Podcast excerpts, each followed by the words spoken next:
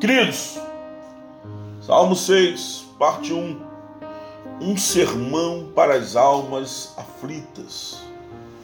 Quando se tem responsabilidades, ficamos preocupados, principalmente quando não temos forças para ir trabalhar por estar doente.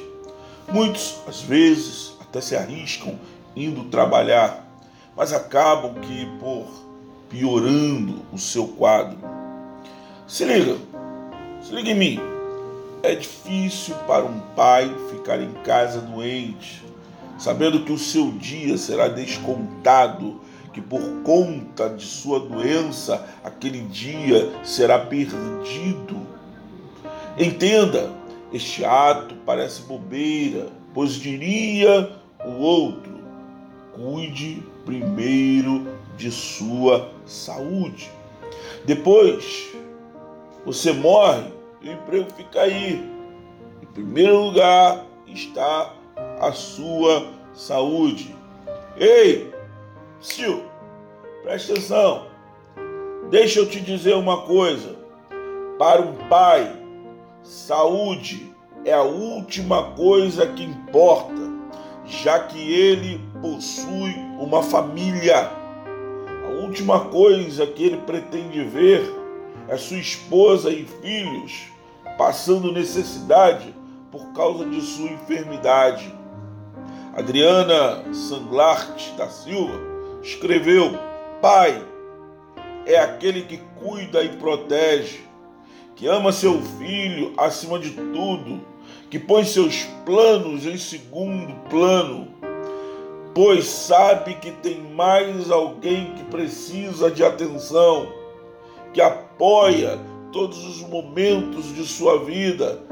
Pai é aquele que pelo menos demonstra estar ao lado de seu filho, mesmo que não esteja de acordo com as suas decisões.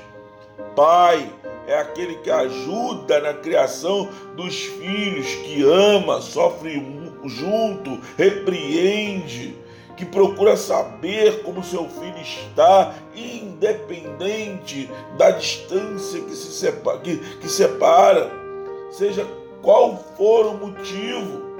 Entende? Pai sofre quando vê que não tem condições de dar aquilo que o seu filho pediu para ele. Coração do pai fica apertado Coração do pai sente dor e dores profundas. Consegue entender, querido? Se você entende, então consegue compreender o coração e o sofrimento do rei Davi. Sua dor por estar acamado, seu lamento por estar enfermo. Algo que ele culpava ao seu pecado. Davi, o rei, tinha responsabilidade com o seu povo e com a sua família e não as podia cumprir porque estava doente. Essa doença estava raivosa, tanto que o rei chega a dizer: Pai, estou fraco, sara-me, porque os meus ossos estão perturbados. Até a minha alma está perturbada, mas tu, Senhor, até quando? Ao contrário de Jó, Davi assume que o que ele está passando só pode ser devido ao seu pecado. Agora fica comigo e veja que Davi está pedindo para que Deus não repreendas e nem o castigues. Por quê? Veja que Davi, mesmo sabendo que não é culpado de sua enfermidade, ele se sente responsável por tudo o que está acontecendo. Acredite ou não, doía na alma do rei saber que poderia estar decepcionando Deus e o seu povo. Preste atenção, querido. Assim como não queríamos e não gostávamos de cair nas mãos de nossos pais, Davi sabia como seria custoso para ele se caísse nas mãos do Deus vivo. Por isso suplica, dizendo: Não me repreendas na tua ira, nem me castigue no teu furor. Conseguiu perceber que o rei não está disposto a experimentar da ira e do desprazer de Deus? Ouça, querido, se você possui sentimento que te fez sentar em cima do problema e estabilizar, deixa eu dizer uma coisa para você. Os versículos 2 e 3 mostram o rei nos ensinando a maneira, a forma, o jeito de como devemos nos aproximar de Deus quando erramos. Ele claramente nos aponta os meios: humilhação, confissão, mudança de comportamento e fé no Senhor. O que este fato nos revela? Que eu e você vivemos no meio de uma geração que não sabe o que é errado, não sabe o que é ter limites, pois ela é cheia de vontades próprias e sem medo da repreensão dos pais ou até mesmo de Deus.